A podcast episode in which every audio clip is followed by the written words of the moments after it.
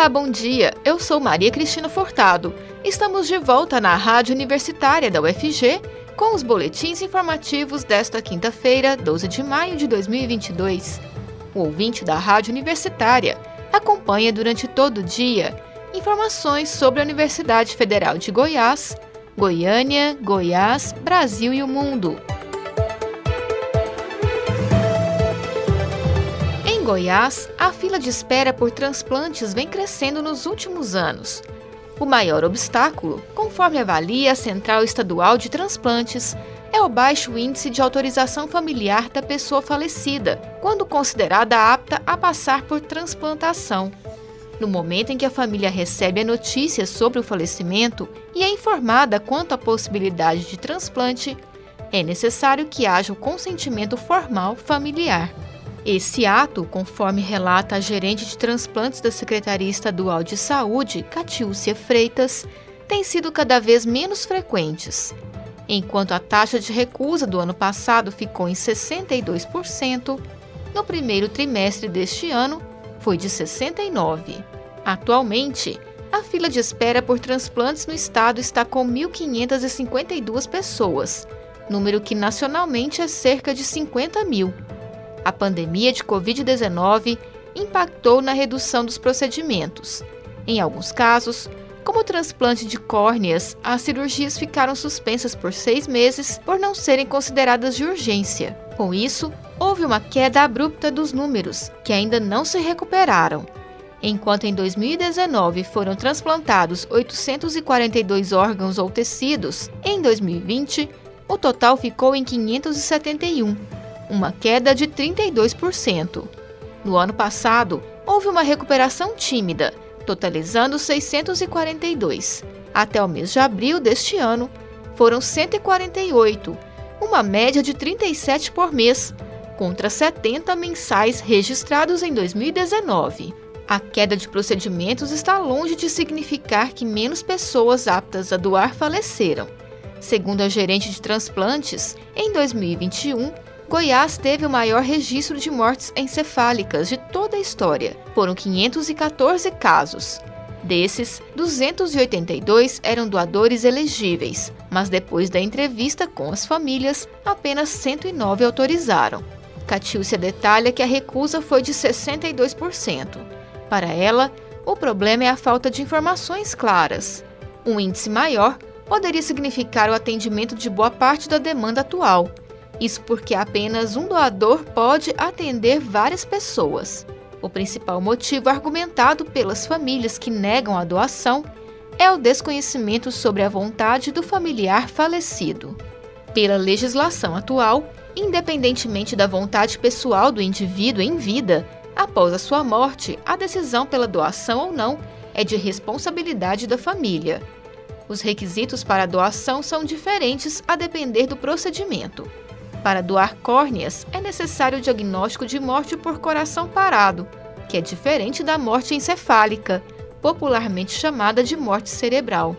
Nos casos de mortes cerebrais, o corpo pode ser apto a fazer a doação de diversos órgãos. Em ambos os casos, conforme explica Catiúcia, há a morte constatada, sem possibilidade de reversão. Entre palestras e campanhas de comunicação, a gerente diz que a central tem buscado reverter o quadro. A gerente da Secretaria de Saúde lembra que Goiás viveu períodos recentes em que as filas por alguns dos transplantes, como o de córnea, chegaram a ficar quase zeradas. A Espanha pode se tornar o primeiro país europeu a aprovar uma legislação que concede a mulheres que sofrem de dores graves durante o período menstrual o direito de solicitar uma licença médica do trabalho, a medida faz parte de um projeto de lei que será encaminhado ao Executivo espanhol para aprovação na próxima semana. De acordo com as informações divulgadas pela Cadena Ser, um desses trechos trata da saúde menstrual e concede às mulheres o direito de tirarem licenças médicas de até três dias enquanto durar o fluxo.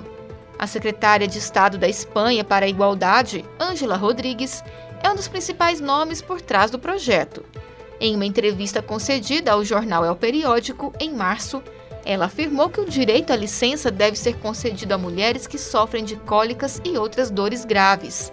Segundo a secretária, há um estudo que diz que 53% das mulheres sofrem de menstruação dolorosa, e entre as mais jovens, esse percentual chega a 74%.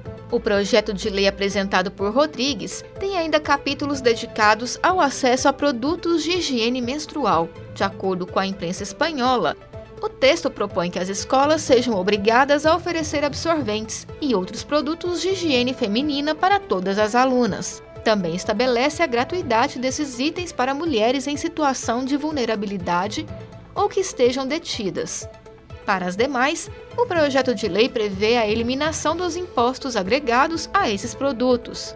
Além disso, o texto propõe que anticoncepcionais e a pílula do dia seguinte sejam financiados publicamente e distribuídos gratuitamente nas escolas durante campanhas de educação sexual.